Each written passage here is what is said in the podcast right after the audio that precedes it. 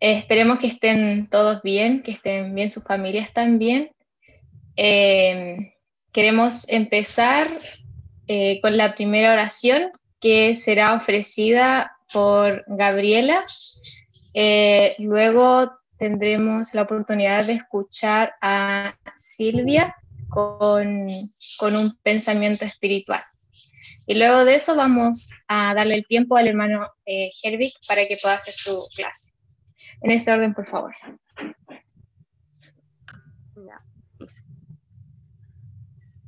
Amoroso y bondadoso Padre Celestial, te estamos muy agradecidos en este día por tener la oportunidad de estar acá, por poder tener la tecnología para poder tener las clases de instituto, por todas las cosas maravillosas que tú nos das a diario.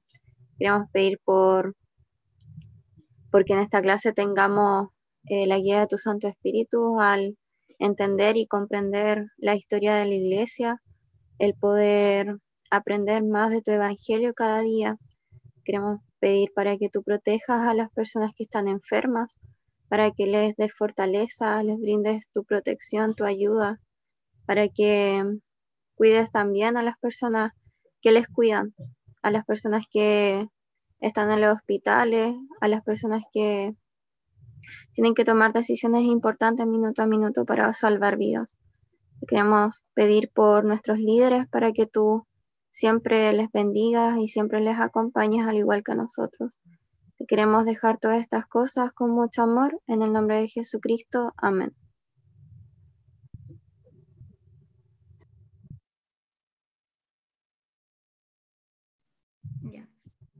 Eh, hoy quería compartir la estrofa 7 del himno que firme cimientos, que dice así. Eh, al alma que anhele la paz que hay en mí, no quiero, no puedo dejar en error.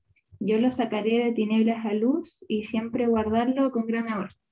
Entonces quería compartir esto, esta estrofa, porque eh, usualmente los himnos por tiempo, eh, este himno se llega a cantar, no, no se llega a esta estrofa, pero encuentro que es súper bonita porque de cierto modo todos deberíamos pensar así, ser como como el Padre Celestial y como Jesucristo, que eh, a quien que está perdido debemos ir a rescatarlo y compartir el Evangelio con, con, todas las personas que podamos. Entonces, eso quería compartir y lo dejo en nombre de Cristo.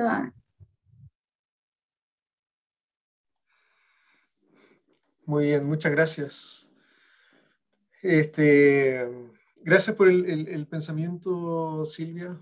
Este, quizás si recuerdan, pero siempre es bueno recordarlo, tal como lo dijimos en el devocional de apertura.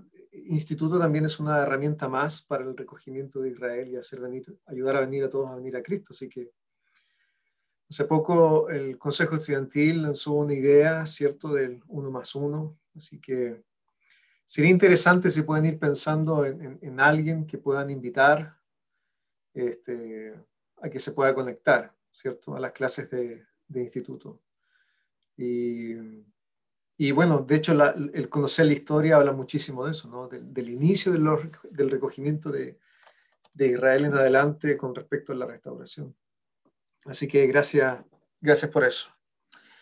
Muy bien, comenzamos entonces. Les pido que puedan tener a mano un, un lápiz y un papel para ir anotando sus impresiones este, estaba pensando hoy día dejar algún link en, el, en, en, la descripción, aunque ya tiene cualquier cosa que, hemos, que he puesto ahí, pero algo que diga como, no sé, quedó alguna pregunta y que hagas la pregunta porque no, no quiero que quede algo pendiente eh, de una clase a otra y, puede ser anónima o no y, si viene en, la clase eh, responderla o quedarnos después de la clase si, gustan para tratar de, buscar la mejor respuesta a la doctrina, a la, inquietud que ustedes puedan tener. Así que voy creo que lo voy a hacer y si, si resulta bien va a estar ahí para que lo puedan, puedan acceder tranquilamente. Es un gusto verlos, qué rico poder verles. Les pido que en la medida de lo posible nuevamente puedan encender sus, sus cámaras para, para poder ver sus rostros y, y esas caras de pregunta, de inquietud que, que encantan a los, a los maestros. En ese lápiz, eh, en ese papel y lápiz que tienes, te voy a invitar a, anotar la, la, pregunta. Voy a tratar de siempre colocar una pregunta que nos ayude a, a, transitar a través de la clase y si tú tienes otra pregunta que quieras responder, bienvenida sea si quieres hacerla también y compartir. Tratando de resumir lo que vamos a hablar hoy día, ¿no? ¿Qué cosas puedes considerar como coincidencias o difíciles de creer, pero que sabes que son verdaderas? Lo que va después de la coma eh, no es necesario que sea así, ¿no? Eh, entonces, a ver si durante la clase podemos ir respondiendo alguna de estas inquietudes, si es que las hay, y si sabes que son verdaderas, ¿cómo puedes compartir que, que así lo son? Y esta también tiene una bajada hacia lo más este, eh, personal y es cómo aplicarías la respuesta a eso a tu propia vida. Es decir, vamos a ver hoy día, no sé, me, me, me ayudó a seguir eh, teniendo un sentimiento muy especial por José Smith. Me ayudó a volver a ver a un José eh, más cercano, eh, que seguía buscando el perdón de sus pecados. Evidentemente la primera visión trajo eso, pero él aprendió que el, el perdón vino y que luego tendría que seguir arrepintiéndose, ¿no? Tendría que seguir ocupando este, este don que se le había entregado de principio como respuesta a su inquietud. Eh, y es interesante notar de que la primera visión como tal, como dice el manual, no trajo la solución, ah, no trajo la... O sea, él seguía todavía en confusión respecto a cuál iglesia unirse. El Señor le había dicho no se una a ninguna, fue obediente, se mantuvo cerca del Señor y no se unió. Pero aún estaba la confusión, porque no sabía a cuál iglesia unirse. El Señor le había dicho que iba a establecer, pero no había sucedido nada todavía.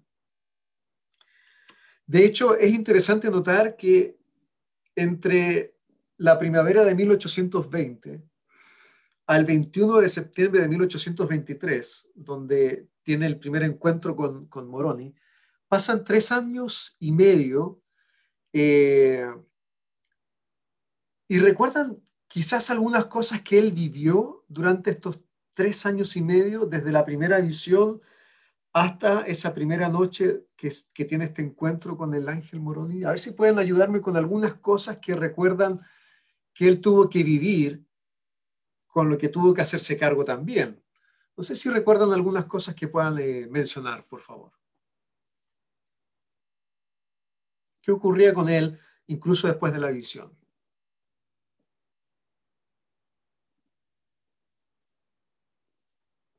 Ramón, porfa. Eh, él era, él quiso eh, contar de esta, de esta visión a las personas que lo rodeaban para, para ver qué opinaban, pero al final esa acción eh, causó que muchas personas lo estuvieran como molestando y persiguiendo por esa, por esa visión. E, efectivamente, este, no fue fácil el tener que contar que eh, había visto una visión y él en sus palabras decía que no lo podía negar. Y hubo persecución de forma inmediata, ¿cierto? los uh, líderes de las iglesias, de las distintas denominaciones, le decían que ya no existían ese tipo de cosas. Genial, gracias. ¿Qué más recuerdan de él?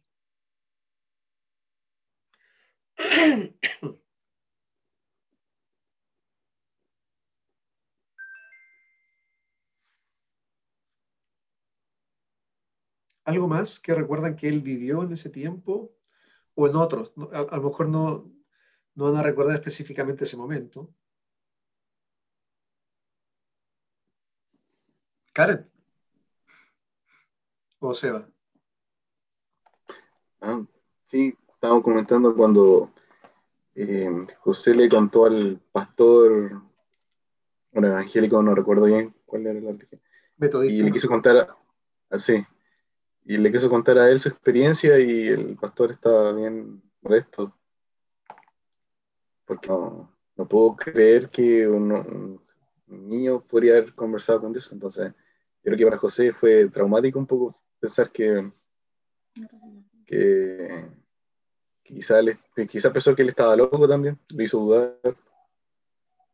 No sé, debe haber sido algo súper eh, fome para él tener que lidiar con, eh, con, ese, con esa presión. Yo creo que ahí comenzó a sentir, bueno, no sé en qué momento, pero debe haber comenzado a sentir la presión de, de ser un mensajero de Dios.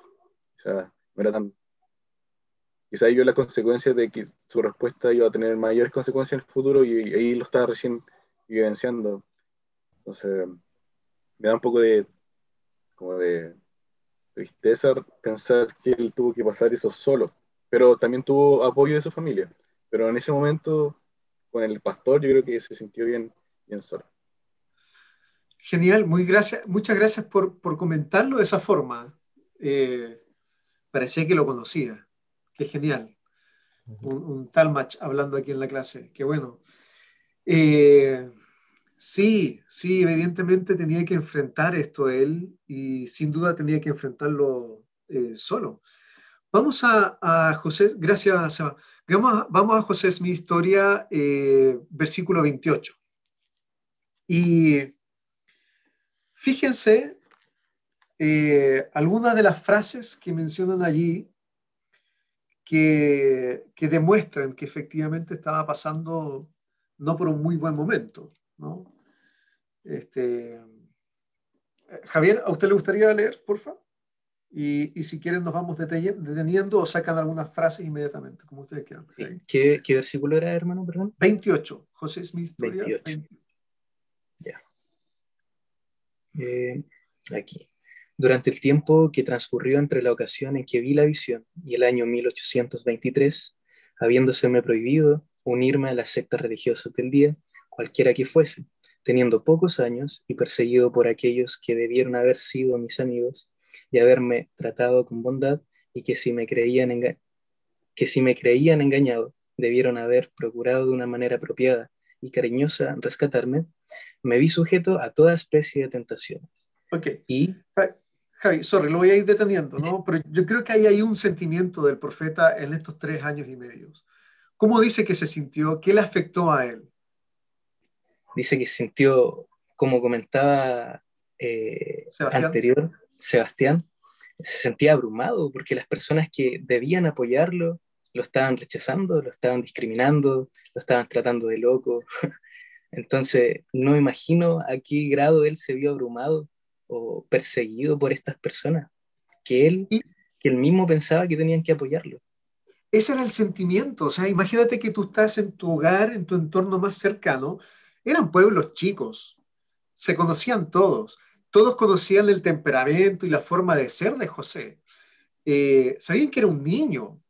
Entonces imagínate que estás en esta situación diciendo que conoces algo que es verdad, que viste algo que es verdad, y aquellas personas que tenías muy cerca esperabas que, esperaban que tú esperas que te ayuden y que te den soporte, que te den ánimo, que te digan algo. Él tenía ese sentimiento en ese momento. Él esperaba que lo ayudaran y no lo ayudaron. ha sido eh, fuerte para un joven de, de, de 14 años. Este, no sé, yo, a, ver, trato de, visualizar en mis hijos cuando tenían 14 años y, a lo mejor en algún momento llegaron incómodos porque en el colegio hicieron algo en contra de él, no sé. Eh, ese mismo sentimiento, y, ahora como padre también lo puedo ver un poco mejor, ¿no? Pero ese era el José del que estamos hablando. Gracias, eh, Javi. Y se puede continuar ahí, por favor.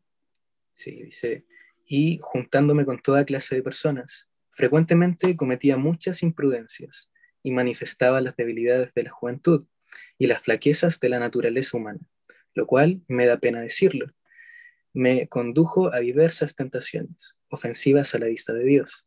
Ok. Sorry, sorry, sorry. Está bien, está bien. Ahí hay algo más, ¿no? ¿Qué, le hace sentir este, Gabriela eh, Cartes? ¿Qué le hace sentir ese, ese párrafo acerca del, del, profeta?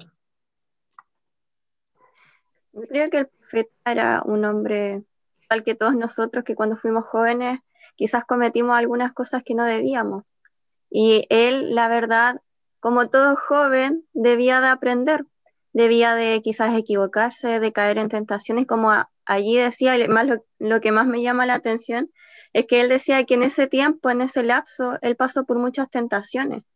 Entonces me imagino que él debió de haberse sentido igual abrumado porque recién había sentido el hecho de haber sido perdonado y pensar en todas esas cosas y decir, wow, tengo que cambiar, tengo que tratar de cambiarse a estas situaciones para no verme afectado otra vez.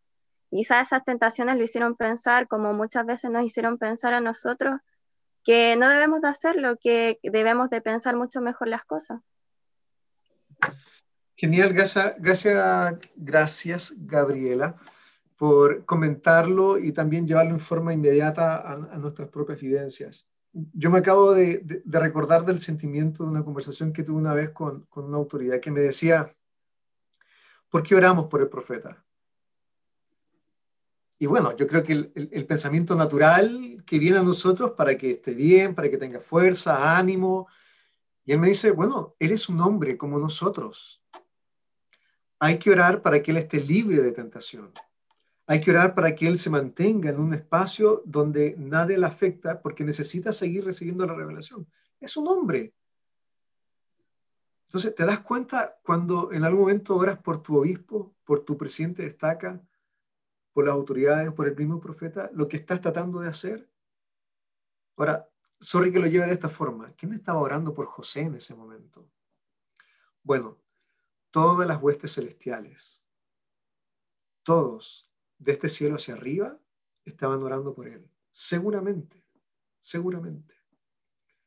Pero aquí en la tierra, ese es el sentimiento que él tenía. Y sí, gracias a Gabriela por comentarlo, era un joven, se dejaba llevar, pero es interesante lo que viene a continuación, porque no es algo que nos permita juzgarlo. Eh, Javier, por favor. Sí. Esta confesión no es, no es motivo para que se me juzgue culpable de cometer pecados graves o malos, porque jamás hubo en mi naturaleza, en mi naturaleza la disposición para hacer tal cosa. Pero sí, ¿continúa? Sí, sí. Pero sí fui culpable de levedad y en ocasiones me asociaba con compañeros joviales, etc. Cosa que no correspondía con la conducta que había de guardar uno que había sido llamado por Dios como yo. Mas esto no le parecerá muy extraño a cualquiera que se acuerde de mi juventud y conozca mi jovial temperamento natural. Ok, gracias, eh, Javier. Este, yo no había dejado de compartir para vernos mejor. Eh, yo creo que hasta este momento cualquiera de nosotros, y con total libertad, podría decir, no soy tan distinto a José, ¿no? hasta ahí. Por lo menos después de la, primera visión hasta Moroni, este, no puedo asegurar esto, pero no creo que ninguno de nosotros haya visto ángeles. Pero todo lo que demuestra José era de una persona muy cercana a nosotros. ¿Se, parece entonces? No, tienes que responderme si, o si alguien quiere, genial, genial, pero ¿se parecen entonces estas situaciones a lo que vivimos? Va, a lo que ustedes viven en su juventud. Ya pasé hace un poquito tiempo atrás nada más por esto, pero ¿se parece? Qué genial, ¿no? Porque entonces podemos ir haciendo un paralelo con nuestra vida. Es más, fíjate que después del 21 de septiembre de 1823 hasta septiembre o noviembre del, del 27, de septiembre del 27, pasan cuatro años de preparación hasta que él pueda recibir las planchas. Cuatro años, y esto me encanta, tratando de buscar un, simbolismo y una aplicación a nuestras vidas hoy día. Eh, Eve ya lo, sabe, por eso se sonríe. Ah, ¿Puede explicarlo usted entonces, Eve? Lo he escuchado tantas veces. Ah, sí. No, pero refiriéndose como a, un programa de la iglesia que todos conocemos que es seminario, que igual dura cuatro años y es como una preparación para, eh, para nosotros y también era más o menos la edad que tenía José Smith, de los 14 hasta los 17 años. Tal cual. Y voy a ser honesto porque hoy día lo he vendido todo como si fuera mío. Elder Holland tiene este hermoso sentimiento de, ver cómo este paralelo existe en la vida de José y en la vida de los jóvenes hoy día. Pero me hace mucho sentido porque es un momento de preparación. Él tuvo que pasar este momento de preparación. Vamos a ver más adelante que trató de ir y, sacar las planchas, hasta la corriente le dio, eh, desatendió algunas cosas. Y, qué interesante, porque cada vez que le intentaba hacer algo y no podía, hasta después de cuatro años. ¿Qué hizo el ángel? Lo instruyó, le enseñó, le instruyó, le enseñó, hasta que estuvo listo. Me encanta pensar de esa forma, porque sí, efectivamente, a los 18 años, ¿qué haces en adelante? 18, 19 años, no tiene que ser exacto. Pero tomas enormes decisiones en tu vida. Como por ejemplo, recibir el sacerdocio Melquisedec. Avanzar con la cara feliz de la vida a la sociedad de socorro y hay otras vivencias y otra preparación, etc. Este, tus estudios, la misión, el sellamiento, los convenios en el templo. Hasta hace unos años atrás tenías que ir a la misión para obtener la, la investidura en tu templo, en el templo. Bueno, ya no es necesario esperar hasta ese momento. Puedes ir ahora a hacer eso. En decisión con tu obispo, presidente estaca, tus padres. Ramón. No, nada, pasé a activar el, Entonces, evidentemente, hay este tiempo de preparación para nosotros. Es necesario el tiempo de preparación. Muy bien. ¿Comentarios acerca de esto? ¿Dudas? ¿Consultas?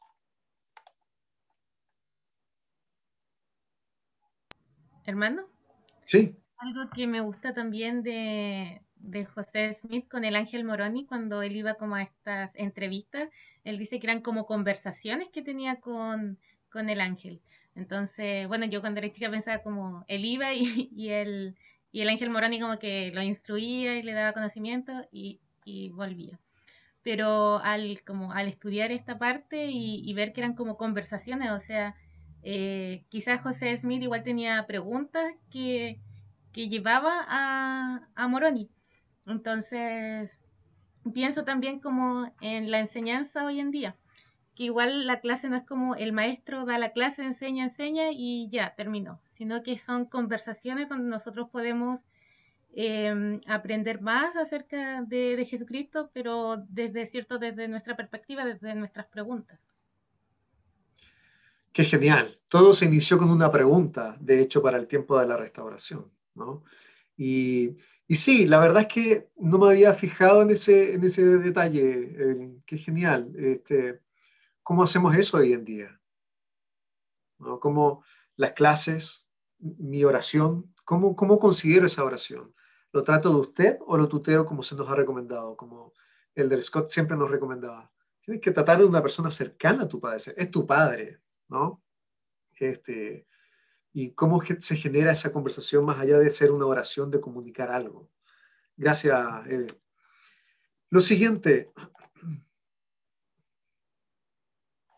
Ok, ¿qué, qué aprendemos de esta eh, cita o extracto de lo que escribió el, profeta José Smith? Eh, Camila, por favor, antes de pasar. Sí, o sea, eh, solamente estaba eh, repasando el otro acontecimiento importante que ocurrió antes de su primera visita con Moroni y también fue cuando encontró la piedra, que más adelante juega un papel súper importante en la traducción del libro Mormón. Sí, y se suma entonces a lo que recibí después en las planchas, ¿no? Vamos a tratar de, de ver si alcanzamos a tratar evidentemente este tema, de harto material en, en Canvas acerca de eso, que podría aclarar la, razón o, el por qué.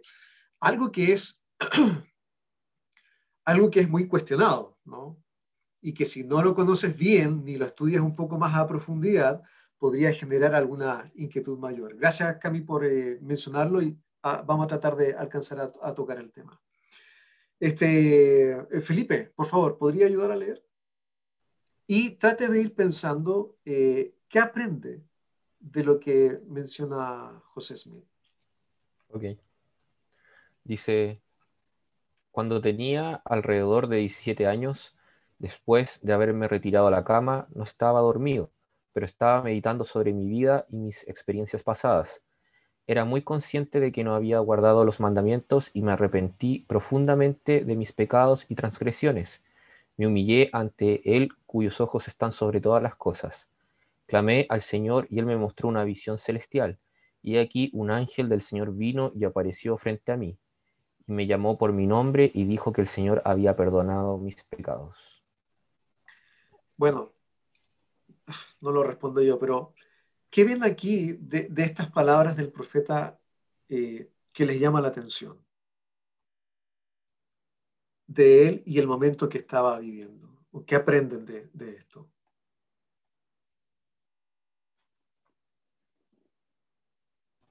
Bueno, yo pienso que él eh, era joven, igual que lo hemos sido todos, adolescentes. Obviamente igual cometió errores. Pero algo importante es que eh, yo creo que siempre estaba en su mente lo que fue esta experiencia de la primera visión. Y también la misión que, él tenía de, traer todo eh, el Evangelio restaurado. Entonces, esos pensamientos algo que, que yo igual reflexiono, puede ser que hicieran que él reflexionase de su vida, eh, para hacia dónde iba. Y al darse cuenta de que él había pecado, obviamente es uno de los primeros pasos para arrepentirse de, de, esas sus transgresiones.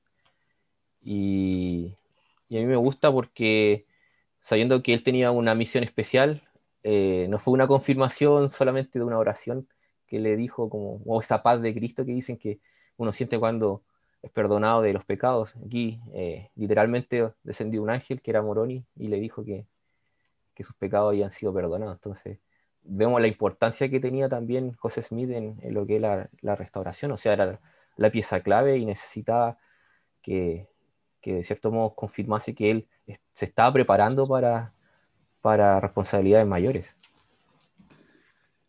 qué, qué bueno, porque me hace pensar entonces bueno, seamos, justos y claros. Voy para allá, Karen, no se lo olvide. Eh, se me olvidó a mí. Eh, no se pueden hacer dos cosas a la vez. Qué terrible. Pero bueno, algunas de las cosas de las que, mencionó es, eh, ok, es interesante porque, seamos justos, la obra del Señor nos iba a frustrar. O sea, el, ángel le dijo, si no haces esto, no vas a ser merecedor de esto y no lo vas a volver a tener, ¿no? Y ya está.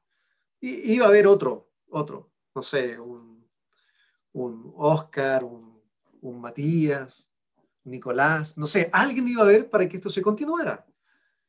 Pero sabiendo que era el profeta que estaba elegido y conociendo su corazón, entonces el Señor le daba oportunidades. Qué lindo saber eso, porque tenemos que seguir viéndonos reflejados en el profeta de cómo el, y cuánto el Señor nos ama respecto de lo que nosotros hacemos. El profeta José sabía que había sido perdonado en la primera visión. Jesucristo, el portavoz del perdón, como lo mencionaba en la clase pasada, lo había hecho. Pero aún así, imagínate en esto, seguía cayendo en algunas cosas. Y me encanta alguna de las palabras que menciona aquí como eh, meditando, ¿no? Porque hay varias acciones que él, que él utiliza en este momento, como meditar constantemente. Eh, parte de alguno de los discursos de, de, la conferencia. Ok, Karen primero y después eh, Gimel. Ah, sí, yo, yo quería decir algo. Se va. Que, bueno, igual similar a lo que está diciendo usted y Felipe, que me llamó mucho la atención la cadena de requisitos que se tienen que cumplir para que el Señor le entregase eh, información a, José, y José sin saber la estaba cumpliendo. O sea, él, si no se hubiera humillado esa noche, porque imagino que el Señor no había establecido una cita para José con Moroni ese, esa misma fecha, sino él sabía que esto iba a ser solamente si que José se arrepentía. Y luego de él haberse arrepentido, cumplió el requisito y pa, tuvo la visión. Entonces, eh, e-, es, es maravilloso porque cuando uno cumple ciertos requisitos de cumplir mandamientos, uno está disponible para recibir ciertas cosas. Uno no, yo no creo que José se haya imaginado que iba a recibir una bendición tan grande de una visión. Pues. Entonces, cuando simplemente siguió los mandamientos. Entonces, cuando uno va cumpliendo cosas, uno piensa que está algo, está algo pequeño, pero esta es una cadena que va eh, desenlazando oportunidades más grandes en términos de revelación. O sea, no, no creo que yo tenga una revelación así tan, tan grande, algunos de nosotros, quizás sí, posible, pero, pero lo, que me, lo que me llama la atención es que él no se esperaba que con esas pequeñas cosas iba a desencadenar ese, toda esa línea de, de, cosas que le llevó hasta la prisión de cartas, lamentablemente, pero logró que nosotros estuviéramos acá. Entonces, eso eh, y yo sabía que iba a pasar, como usted mismo decía. Me, me llama la atención eso. Gracias, Seba. ¿Cuál es la verdad que yo encuentro ahí entonces? Que, que, debo esforzarme por cumplir para recibir lo que está destinado para mí. ¿no? Y cada uno en su porción. Pero hay cosas que están destinadas para mí. Entonces lo importante es de mantenerse cerca del Señor y de forma apropiada para recibir lo que merezco, ¿no? Y estar a la altura de eso. Eh, gracias, Sebastián. ¿Se me escucha o no? Sí, sí. Eh, no sabía, o sea, no tenía claro que hasta eh, José le había pasado eso. Y cuando usted hablaba me hizo recordar eh, de que en mi vida, yo cuando tenía 17 años, yo conocí la iglesia cuando tenía como 5 años, pero en realidad nunca había tenido un testimonio, siempre era por mis padres nomás. Y recuerdo que cuando tenía 17 años, porque estaba en la decisión qué hacer, estudiar o irme a la misión, eh, pasé por algo similar a José Smith. Un día, recuerdo, en la noche, me acosté, yo vivía solo, y me puse a meditar de que, qué sería mi vida, si realmente había perdido el tiempo yendo a la iglesia, o si realmente era verdadera me puse a meditar dónde estaban mis amigos, cómo iba a ser mi futuro. Y recuerdo que a partir de esa noche yo me incliné, me arrodillé y le pregunté a Dios si José mí había sido un profeta, si la iglesia era verdadera. A pesar de que esa noche no tuve respuesta a mis oraciones, yo me esforcé por leer el libro Mormón y seguir orando. Y un día especial pude tener mi testimonio de cada una de estas verdades del Evangelio. Y pienso que si no hubiese reflexionado en ese momento en mi vida, no hubiese ido a una misión, no hubiese conocido tantas personas, no hubiese bautizado tantas personas. Y pienso ahora, hoy en día, cuántas noches he dejado de reflexionar en qué puedo haber hecho mejor en mi vida o qué puedo llegar a hacer. Y realmente, como usted dice, José Smith, si no hacía las cosas como correspondía, iba a haber otra persona y sé que realmente el Señor tiene en este tiempo bendiciones preparadas grandes para nosotros. Y creo que sería un buen hábito cada noche poder meditar en cómo poder acercarnos al Señor y qué estamos dando a hacer.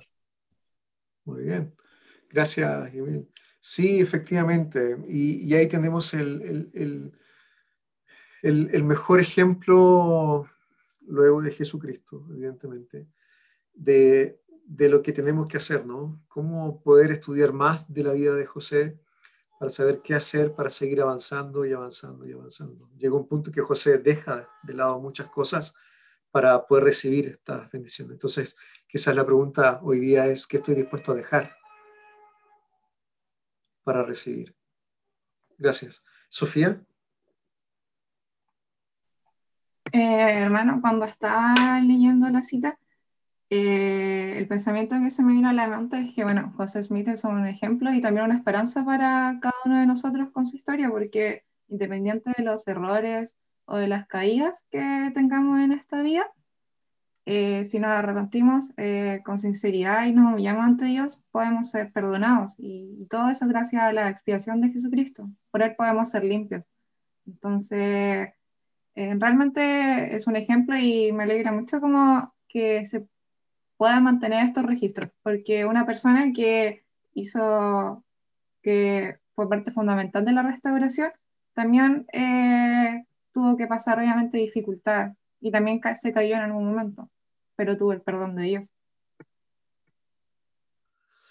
Sí, y gracias Sofía. Y también recordar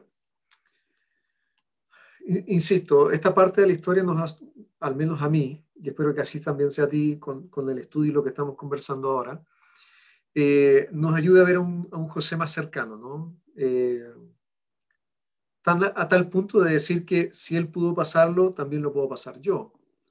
Ahora, dentro de todos estos años, estos cuatro años, eh, no fue tan solo Moroni, hubieron ángeles que también le visitaban y, le enseñaban, según la historia. Entonces, yo, también me puse a pensar respecto de aquellos ángeles, como hablaba Elder, Elder Holland, solamente para mencionarlo, pero ¿cuántos ángeles pasarán a nuestro lado? Eh, ¿Cuántos en esta misma clase eh, que nos pueden ayudar a tomar un rumbo? Entonces, eh, lo que decía Sebastián, yo creo que es clave, ¿no? De, de, estar a la altura, en buena sintonía con el Espíritu Santo, y para eso tienes que dejar algunas cosas de lado y alinearte entonces a lo que el Señor espera de ti. Porque habrán morones que, que te digan en el momento ahí mismo, eso no. Eh, así de sencillo. Y, los vemos, los conocemos, los tenemos a diario en nuestras vidas.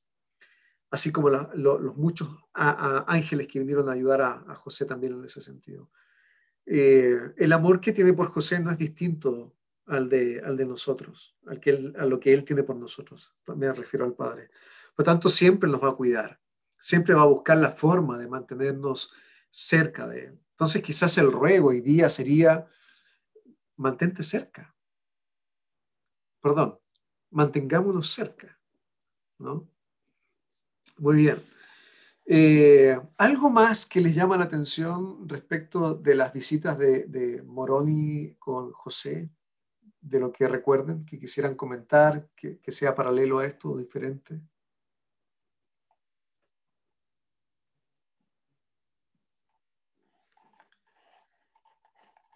Quizás hay una parte del, manual, un extracto muy breve, que pueda enseñarnos algunas cosas de las que estamos conversando ahora. En la página capítulo, eh, capítulo 3, en la página 25. algo de lo que hemos conversado, pero solamente para, para tenerlo aquí. Este, Ignacia. ¿Le gustaría leer, por favor?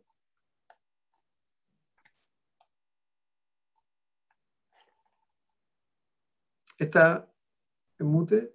¿Ahora? Sí, ahora sí. Ya, lo que está en qué? Subrayado. Subrayado en, en, amarillo. o en el rojo.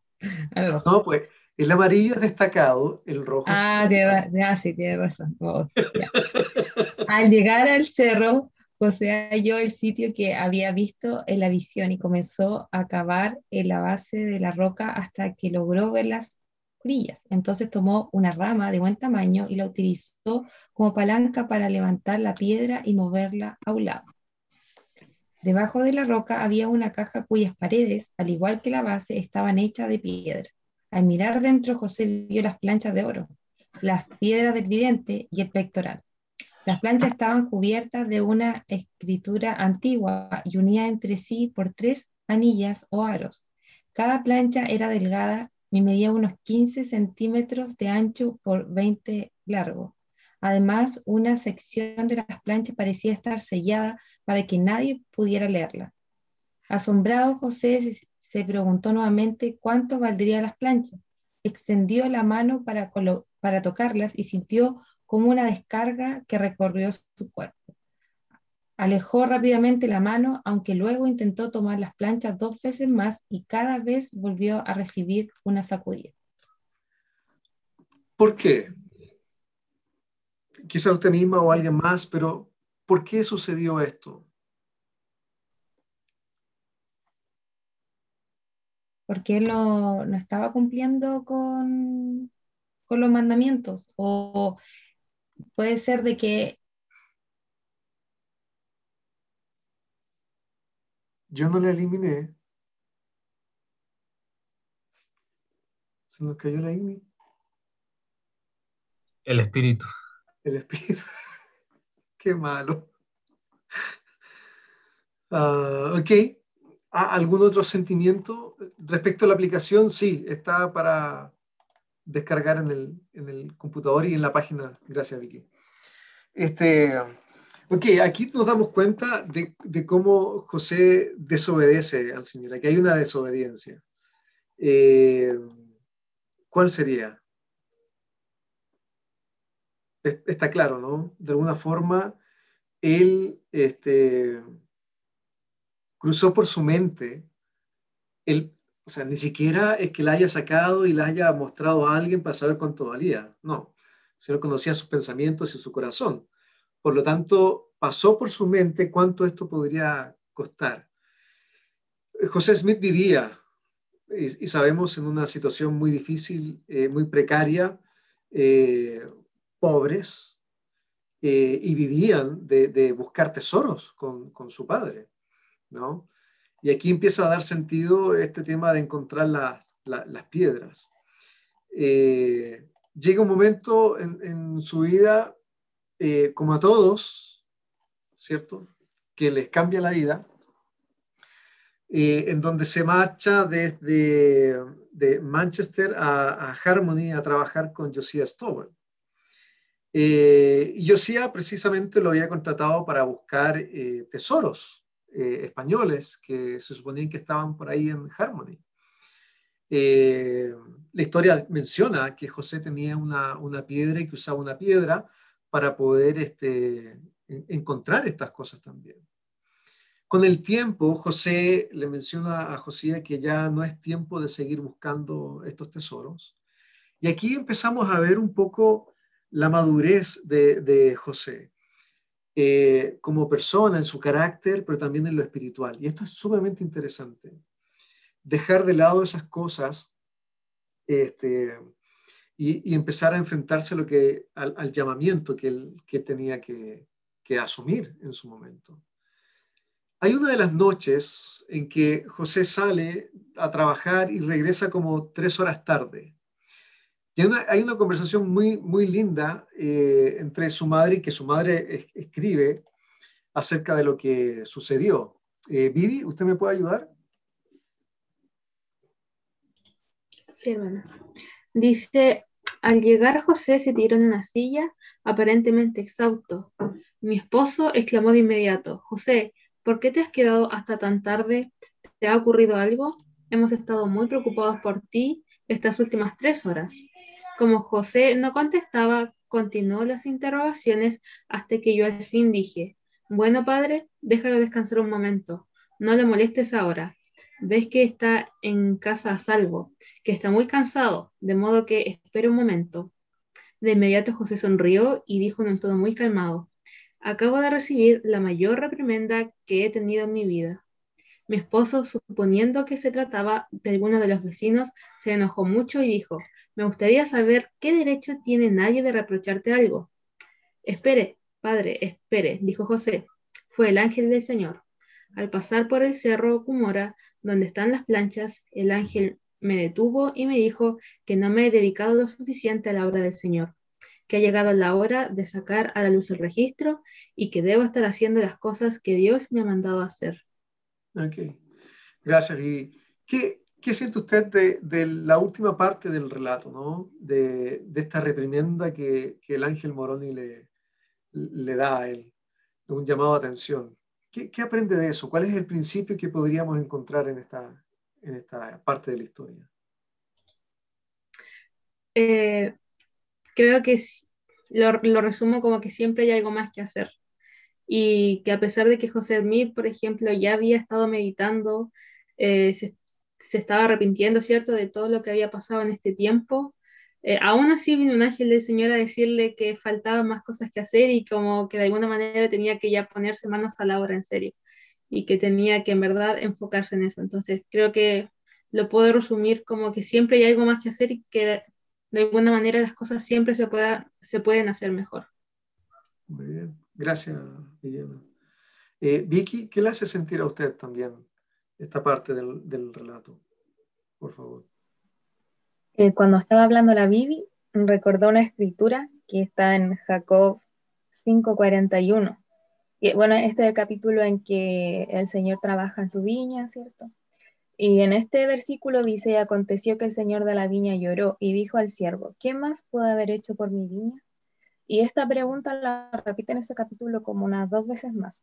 Y el Señor dice, ¿qué más puedo haber hecho por mi viña? Si yo hice esto, esto y esto, y, habla de todo lo que nutrió, ¿cierto? Como eh, las plantas, entre comillas, para que crecieran.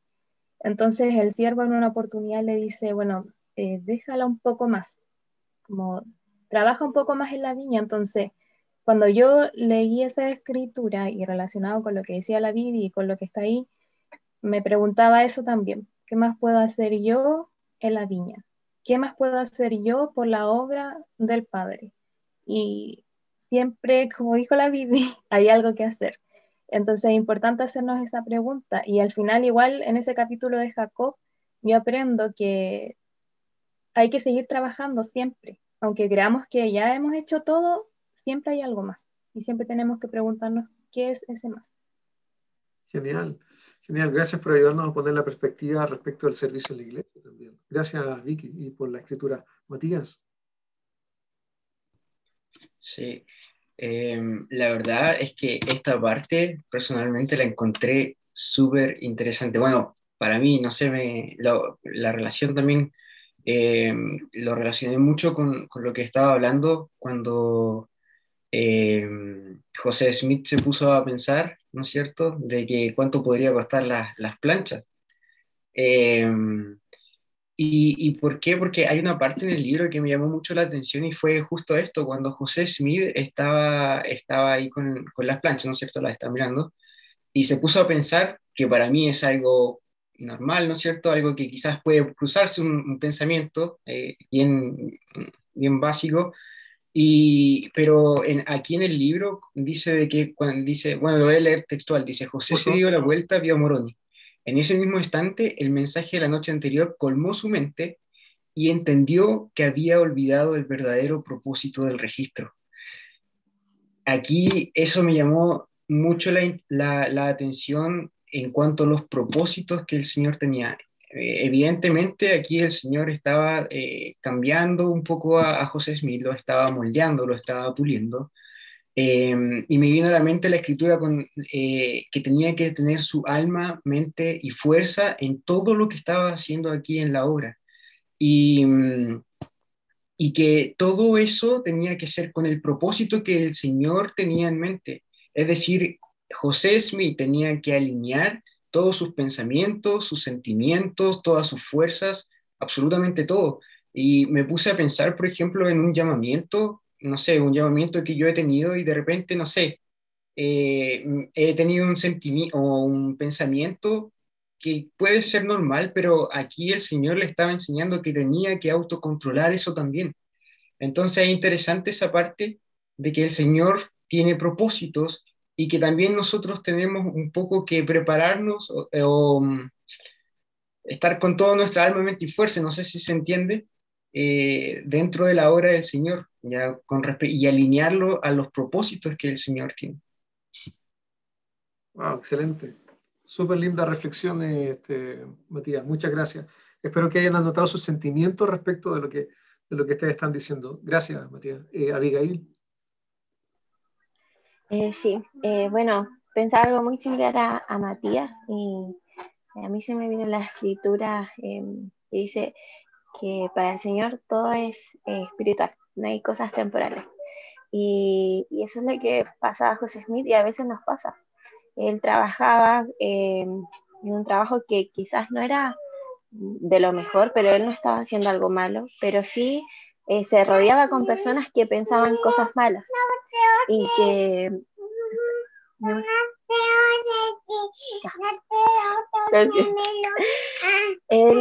que estaban pensando en cosas malas, que no, eh, que tenían quizás conversaciones que no eran las correctas, eh, o, o, llevaban cosas al, al mismo al trabajo eh, que no eran espirituales, que no lo elevaban. Y, a veces pensamos que el Evangelio no es, no es totalmente parte de nuestra vida. Eh, me recuerdo la frase que dijeron en la conferencia, que nosotros somos parte del Evangelio, no el Evangelio parte de nuestra vida. y que a veces no se nos olvida que nuestros estudios, por ejemplo, o el trabajo, o todas las cosas que, que hacemos, o cuando vamos a comprar, por ejemplo, eh, no tienen que ver con el Evangelio, que lo, lo, a veces lo separamos y, y, que con las personas que nos reunimos eh, es algo aparte. Pero esta, esta frase y esta cita me hace recordar eso, que en realidad todo para el Señor es espiritual, que este trabajo que tenemos, que nuestros compañeros, que todo lo que estamos haciendo es espiritual y nos va a llevar a poder elevarnos. Pero si en realidad lo separamos y decimos, no, el Evangelio y la iglesia es una parte de mi vida eh, temporal o, económica, es diferente, eh, realmente no estamos em, haciendo lo que el Señor espera de nosotros. Genial, muchas gracias. Tener esta, comenzar ya a tener, bueno, ojalá empezáramos desde los jóvenes seminarios, desde la primaria, tener esta visión, ¿no? De que estuviera todo eh, unido y fuese uno solo. Pero que ya, que vas a empezar a, a, tener tu propia vida eh, en adelante, qué bueno tener este sentimiento tan claro hoy día. Así que felicitaciones por eso. Si yo pudiera resumir esto en alguna frase, lo escribí de esta forma, para recibir las oportunidades y las bendiciones que el Señor tiene preparadas para nosotros, debemos estar activamente dedicados a su obra. Así de sencillo. Y el resto viene por añadidura. Y el resto viene por añadidura, literalmente. Bueno, José recibe las planchas, ¿cierto? Este, ya empieza la persecución, si, recuerdan un poco cuando él fue a buscar las planchas, se fue más bien de, noche con su esposa. Eh, y, al regresar, no es que se la haya llevado inmediatamente, las dejó ahí ocultas, eh, pensando en que en casa habría alguien, porque ya, ya habían escuchado de las planchas y el oro era algo llamativo, evidentemente. Eh, o un tesoro. Es interesante cómo sucede todo esto, cómo, cómo se da. Es muy interesante y muy necesario comprender el contexto en el que se está viviendo y cómo lo estaba viviendo José. El tema de él trabajar en la búsqueda de tesoros, el tema de llamarle un vidente por tener una piedra, son situaciones que para entenderlas como tal, debiéramos estar muy al tanto del contexto. Eh, el tener una piedra en ese tiempo era algo muy natural, no sé si natural, pero era, de hecho, hay parte de la historia en Joseph, Smith Papers que dice, el, el haber tenido una piedra, el profeta, le da una categoría o una relevancia a lo que él estaba diciendo. Es como decir lo siguiente, si él dice que tiene una, una visión de ángeles, al menos debiera tener una piedra porque hoy en día el tener una piedra supone eso. Esto me ayuda a pensar y nos ayuda a pensar por qué esto sucedía de esa forma. Ahora, y te respondo inmediatamente si está la inquietud, ¿por qué no se habla mucho de la piedra? Bueno, aparte del material que está ahí, y como te lo voy a demostrar ahora, es muy probable que no se haya hablado de la piedra eh, hasta ahora, hasta el octubre del 2015, donde la primera presidencia libera una foto o algunas fotografías de la piedra que eh, quedan, no recuerdo bien si con la esposa de Martin Harris o Oliver Cowdery, no sé si alguien lo recuerda, y finalmente llega a manos de Brigham Young y, queda ahí. Desde ahí en adelante la piedra quedó en poder de la, de la iglesia y hoy día está. Eh, si ustedes buscan un poco más acerca de la piedra, es muy interesante arqueológicamente no sé si tengo un geólogo acá, pero eh, si hablo pavada o tonteras me avisan, pero por lo menos lo que recuerdo del estudio de esto es que eh, la forma de la, de la no, no, traje una, una foto, ah, la tengo aquí la piedra, espérense, sí, seguro. Se la Eso aprendí. ¿Qué cosa? Ya está hablando pavadas. Y se la comió un dinosaurio. Sí, bueno, para llegar a tener, bueno, hay muchas especulaciones, ¿no? Para llegar a entender por qué este tipo de piedra que se encontraba en otra parte del continente o de otro continente llegó a esta parte de, de Harmony, ¿no? Donde él encuentra en Pozo o cerca de un lago. Hay dos declaraciones respecto a eso. Eh, y para tener esta forma ovalada, claro, se cree que el traslado pudo haber sido de esa forma eh, cuando sale, no sé cómo decirlo esto delicado, ¿no? Pero cuando sale la piedra del, del, dinosaurio, tiene que pasar por un proceso de jugos gástricos que la deja de esta manera, más la erosión que debe recibir. Y las líneas que tiene, no es muy común tener estas líneas, las piedras. De hecho, no sé cuánto ustedes han visto piedras con líneas, ¿no? Cerca de los ríos podríamos encontrarlas. Pero de estos colores, claro, evidencian el traspaso de los tiempos y lo mismo que se lee en las cortezas de los árboles, se lee también en, la piedra. Ok. Eh, entendiendo que este era el contexto y cómo sucedía, uno puede dar más tranquilidad de lo que se estaba viviendo en ese momento, era algo natural y tenía que ser así. De hecho, voy a enviar a su WhatsApp ahora eh, algunas escrituras que nos ayudan a, visualizar que no es el único momento. Eh, habremos escuchado en el libro de Mormón eh, de las piedras videntes o que tenemos que ir al, vidente para que nos digan eh, las cosas que van a suceder. ¿Cómo se llama este curso? Santos. Porque somos todos santos. y no era la única instrumento, la vara de, de Moisés eh, y otros elementos que se han utilizado para nosotros llamarnos la atención de que algo importante va a suceder. Eh, Oliver Cowdery mencionó lo siguiente. Declaró que al mirar a través del Tumim, José podía leer en inglés los caracteres del egipcio reformado que estaban grabados en las planchas. Algunos relatos históricos posteriores de personas que estuvieron presentes mientras José Smith traducía, incluso Emma Smith y, Martin Harris, indican que José a veces usaba otro instrumento para traducir el libro Mormón. Ese instrumento era una pequeña piedra ovalada, conocida como piedra vidente, que José Smith descubrió varios años antes de obtener las planchas de oro. Esos relatos indican que José colocaba a los intérpretes o la piedra vidente en un sombrero para bloquear la luz externa, lo cual le permitía ver mejor las palabras que aparecían en el instrumento. Yo no sé si lo, comenté con ustedes anteriormente, pero esta visión de tener todos los avances, ¿qué hora es? Dos. Eh, voy a tomar tres minutos más.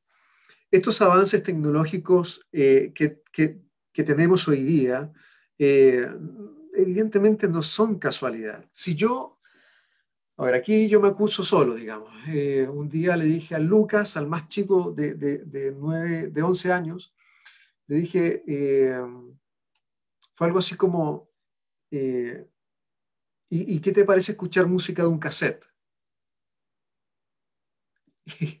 Y, sí, Silvia, su cara fue de, risa y de asombro, ¿no? Como, ¿qué, ¿Qué es eso? Eh, no me digan que no conocen un cassette, por favor, no me hagan sentir tan mal. Eh, pero para nuestra época no es eh, natural escuchar una música a través de una cinta. Como en 10 años más no va a ser lógico escuchar música desde un CD. De hecho, ya casi ningún computador trae CD, solamente pendrive. Hace años parece, ¿no? También, bueno es, el mismo sentimiento con el tema de la piedra, más todo lo que eh, da contexto eh, simbólico, eh, religioso respecto de tener una piedra. Preguntas, inquietudes acerca de esto o comentarios adicionales de esto, por favor, y con esto ya cerramos.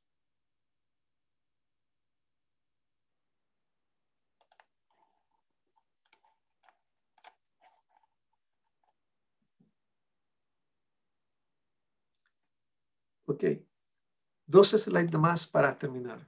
Primero, el testimonio del profeta. Les hago saber que traduje el libro mormón, el libro, por el don y el poder de Dios. Utilizó una piedra porque era parte del don y el poder de Dios. Utilizó una piedra porque el Señor le dijo que lo hiciera así y por historia ha sido así como las escrituras que les envía ahora.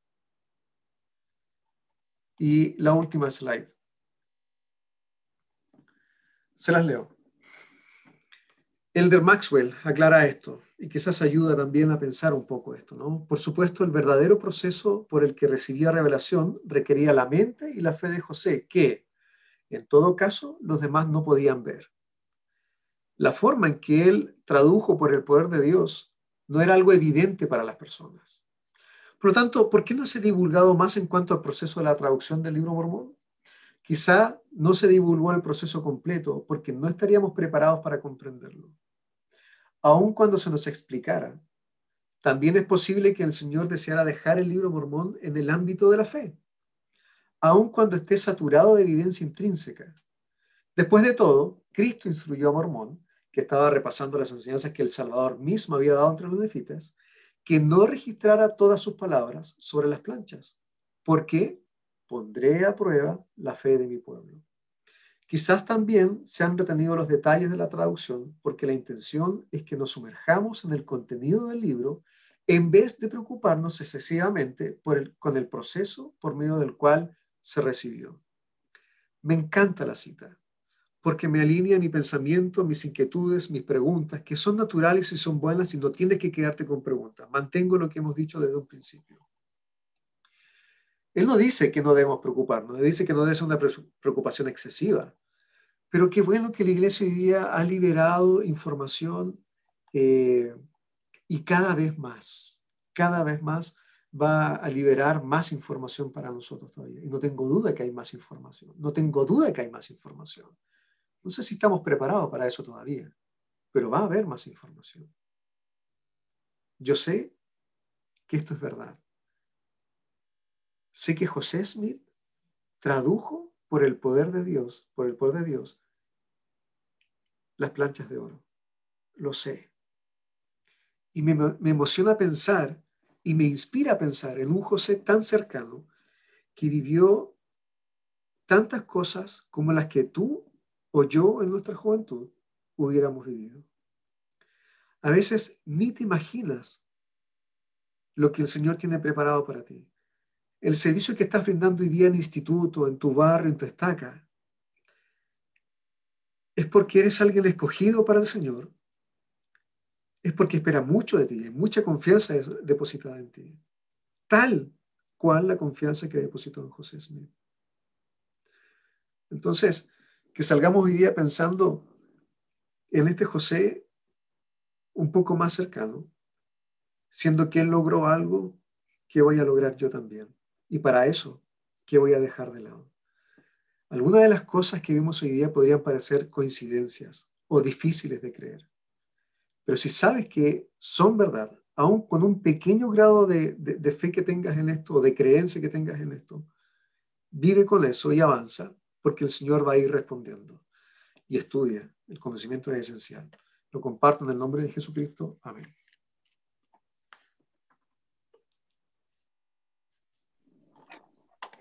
Bueno, eh, agradecemos al hermano por su clase em, y también agradecemos a cada uno de ustedes por su participación. Eh, esperamos y les invitamos a que vamos a seguir participando y que cada uno de sus pensamientos, eh, ideas o preguntas que vengan a su mente y compartan con nosotros, de seguro a alguno de nosotros nos va a servir y nos va a ayudar.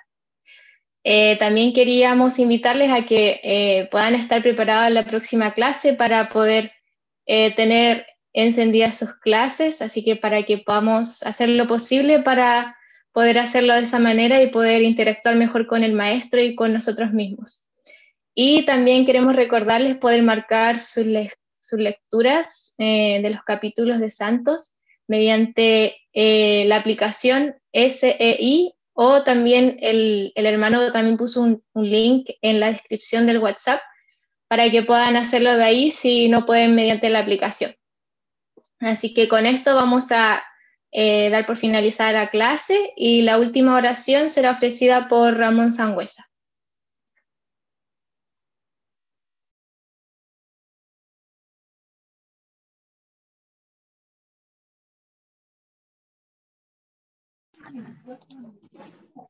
Ok, ¿se escucha? Permiso. Nuestro querido y amoroso Padre Celestial, te damos gracias por este día de vida que tú nos has dado. Te damos gracias por este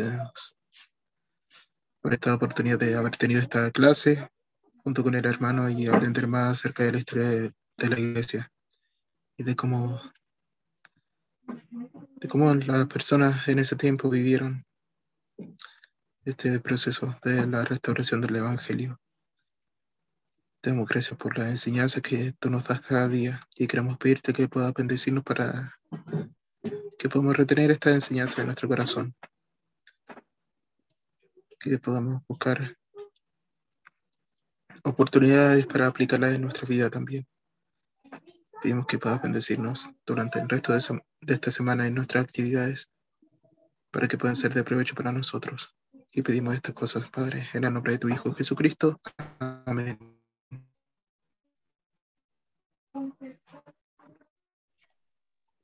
Ya chicos, muchas gracias. Salieron muy lindos en la foto.